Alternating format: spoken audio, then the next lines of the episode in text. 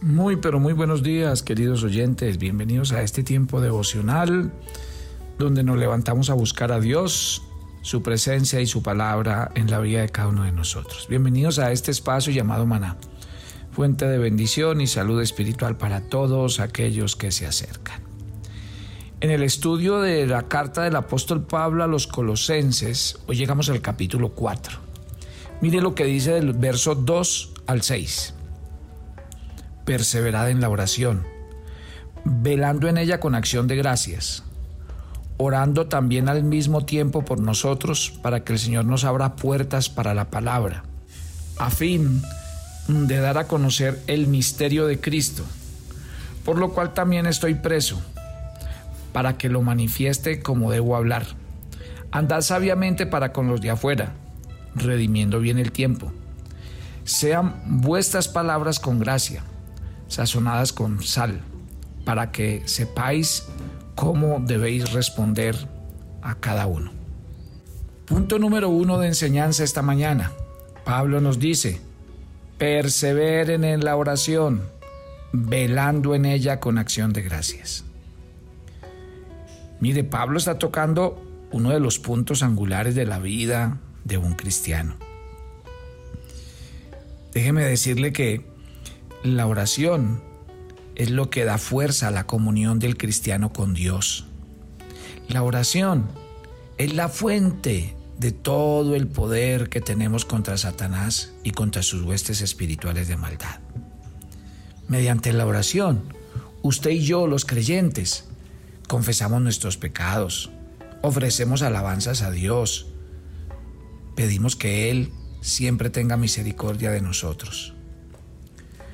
La Biblia cuando habla de la oración que proviene de un corazón puro, que debe dirigirse a Dios, que debe conformarse a la mente y a la, voluntad del Espíritu Santo, a una oración que debe hacerse en el nombre del Señor y que debe glorificar al Padre. Pablo menciona aquí en este texto no solamente la importancia y la relevancia de la oración en la vida de un creyente, sino que utiliza una palabra, perseverar. Y tal vez uno de los aspectos que más pasamos por alto es el tema de la perseverancia. La palabra perseverar es una palabra compuesta, ser constante o, por, eh, o permanecer. Y es una preposición que refuerza su significado, porque el verbo significa persistir con valentía, mantenerse y no claudicar. O sea, que ¿qué hace Pablo? No solamente nos dice a los cristianos que todo lo que nosotros hagamos debemos hacerlo en oración, sino que también dice que en esa oración hay que perseverar.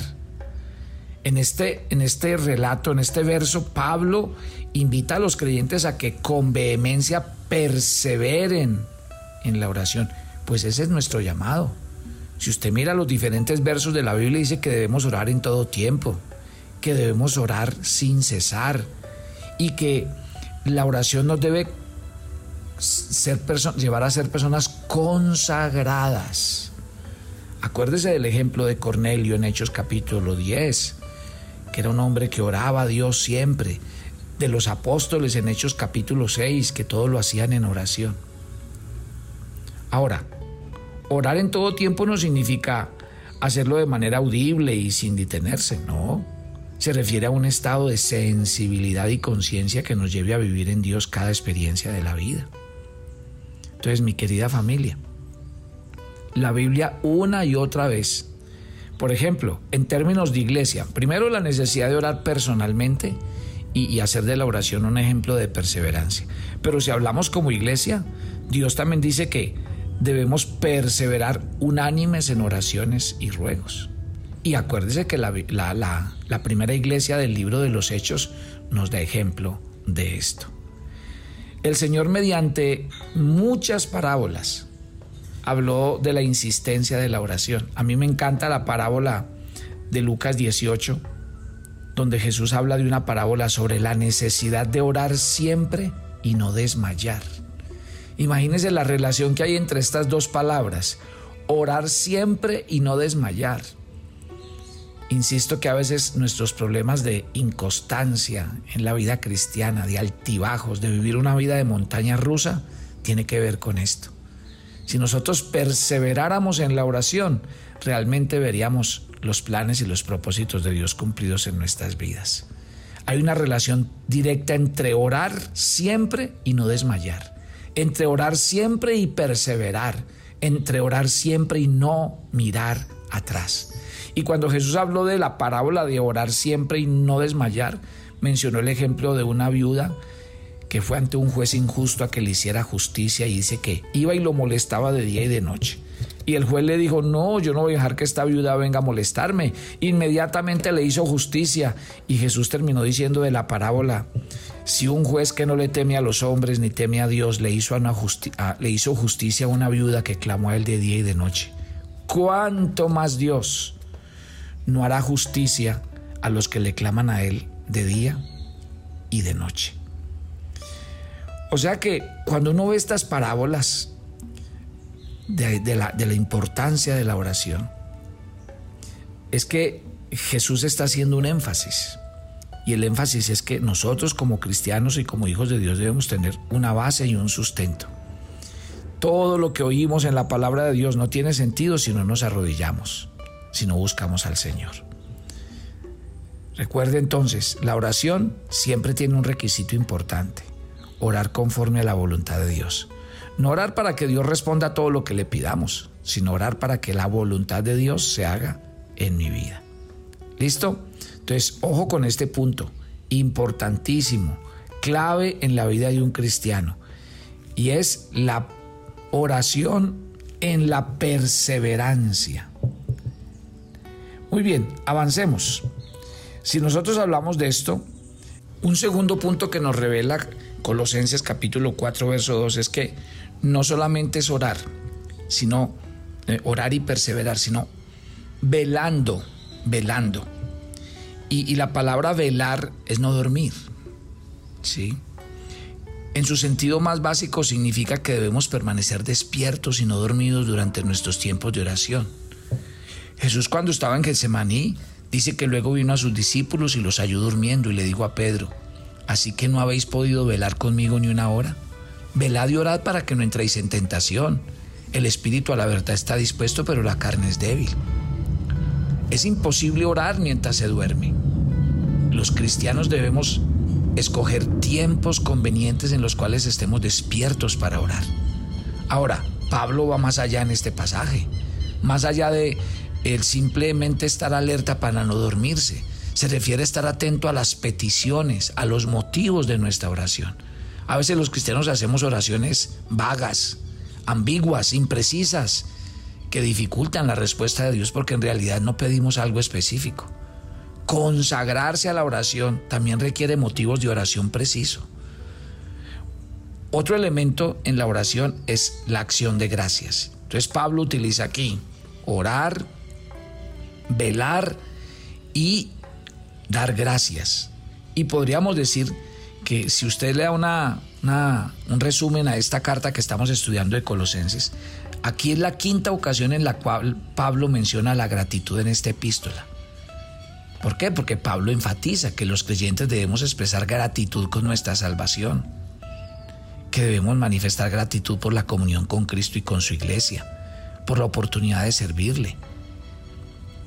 Cuando los creyentes oramos, podemos comenzar dando gracias por las múltiples bendiciones y privilegios de los cuales gozamos. Ante todo debemos estar agradecidos por la presencia de Dios. En el Salmo 75.1 el salmista dice, gracias te damos, oh Dios, gracias te damos, pues cercano está tu nombre. Otro aspecto, debemos dar gracias por la provisión de Dios. Acuérdese que Pablo vivió muchas experiencias viviendo en medio de tormentas, de desiertos. Y allá en Hechos 27 dice que tomó el pan y dio gracias a Dios en presencia de todos, partiéndolo, comenzó a comer. Los cristianos debemos dar gracias por el perdón de Dios. Romanos es muy claro, dice, pero gracias a Dios que aunque erais esclavos del pecado, ahora habéis obedecido aquella forma de doctrina a la cual fuisteis entregados. Usted y yo debemos mostrarnos agradecidos por nuestra salvación. Los creyentes debemos dar gracias por las promesas de Dios. Y así lo dice Primera de Corintios 15. Más gracias sean dadas a Dios que nos da la victoria por medio de nuestro Señor Jesucristo. Por último, los creyentes debemos dar gracias por el propósito de Dios. Sabemos que a todos los que aman a Dios, todas las cosas nos ayudan a bien. Pasemos a los versículos 3 y 4. Estoy leyendo Colosenses 4. Orando también al mismo tiempo por nosotros para que el Señor nos abra puerta por la palabra o para la palabra, a fin de dar a conocer el misterio de Cristo, por el cual también estoy preso, para que lo manifieste como debo hablar. Pablo aquí pasa de la oración, es lo que eh, en términos generales conocemos como la conversación hacia Dios, y pasa de la oración a la proclamación. ¿Y qué es la proclamación? Sino la predicación de la palabra del Señor. Después de haber exhortado a los colosenses a la oración, les hace una petición específica. Les dice, oren oren también por nosotros. Y aquí cuando él utiliza la palabra nosotros, es la lista de todos los que hacían parte del ministerio de Pablo, sus discípulos, sus colaboradores. Y el contenido de esta petición de Pablo era que el Señor les abriera puertas para la palabra, a fin de dar de conocer el misterio de Cristo. ¿Y qué es una puerta en la Biblia?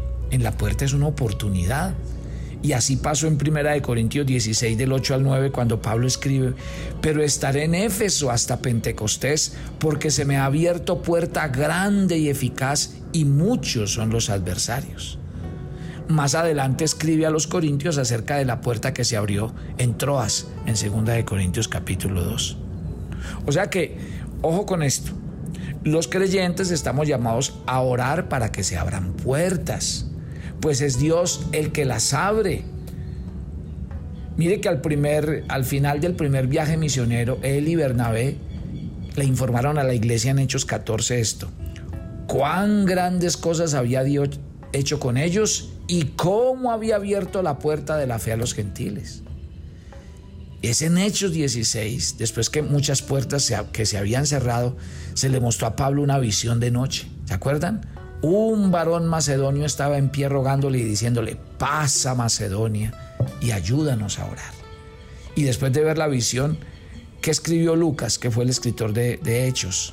Dice que enseguida procuramos partir para Macedonia, dando por cierto que Dios nos llamaba para que les anunciásemos el Evangelio.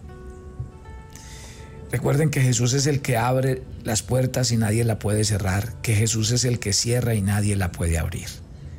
Y yo diría que esto fue lo que el Señor hizo eh, cuando liberó a Pablo, a Pedro, perdón, de la, de la cárcel. ¿Se acuerda que en Hechos 12 Pedro fue liberado? ¿Y para qué fue liberado? Para que siguiera predicando. ¿Cuál era el anhelo de Pablo? Ver una puerta abierta a fin de dar a conocer el misterio de Cristo. Entonces, mi querida familia, ese es el llamado que tenemos. ¿Por qué no hacemos una oración? Señor, enséñanos a orar, pero enséñanos a orar con perseverancia. Enséñanos a orar velando en todo tiempo para no dormir, para no caer en la rutina. Señor, que nuestras oraciones incluyan las acciones de gracias y que siempre tengamos gratitud en el corazón. Y que cuando oremos, oremos para que se abran puertas para el Evangelio, puertas para nosotros los hijos de Dios y podamos ver cada día al Señor respaldándonos en todo. Que tu bendición repose sobre todos, Padre, y que tu gracia nos acompañe. Pedimos tu bendición para este día. Ve delante de nosotros, cuídanos, guárdanos, susténtanos. Y gracias por amarnos con amor eterno. Este día está en tus manos y sabemos que contamos con tu bendición en Cristo Jesús. Y ojo con la gente que de los Estados Unidos que eh, la cuarta conferencia de la moneda del reino la vamos a dictar este domingo en vivo desde Broward.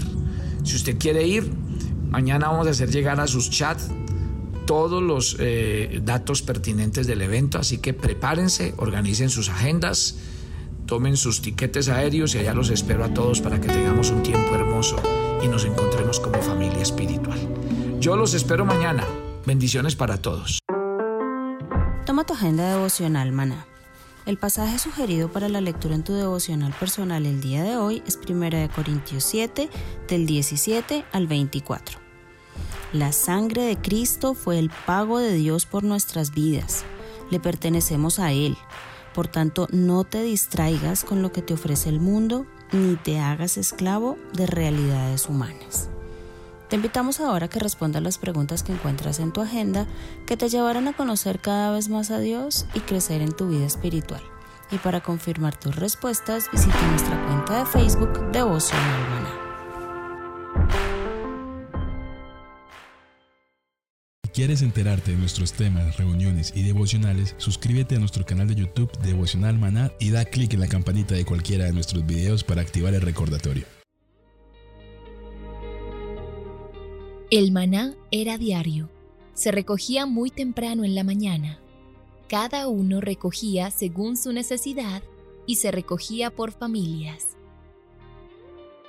Muy pero muy buenos días. Bienvenidos a este tiempo devocional donde nos levantamos a buscar a Dios, su presencia y su palabra en la vida de cada uno de nosotros. Maná, el alimento espiritual diario que no puede faltar en nuestras vidas. Conduce Carlos Ríos.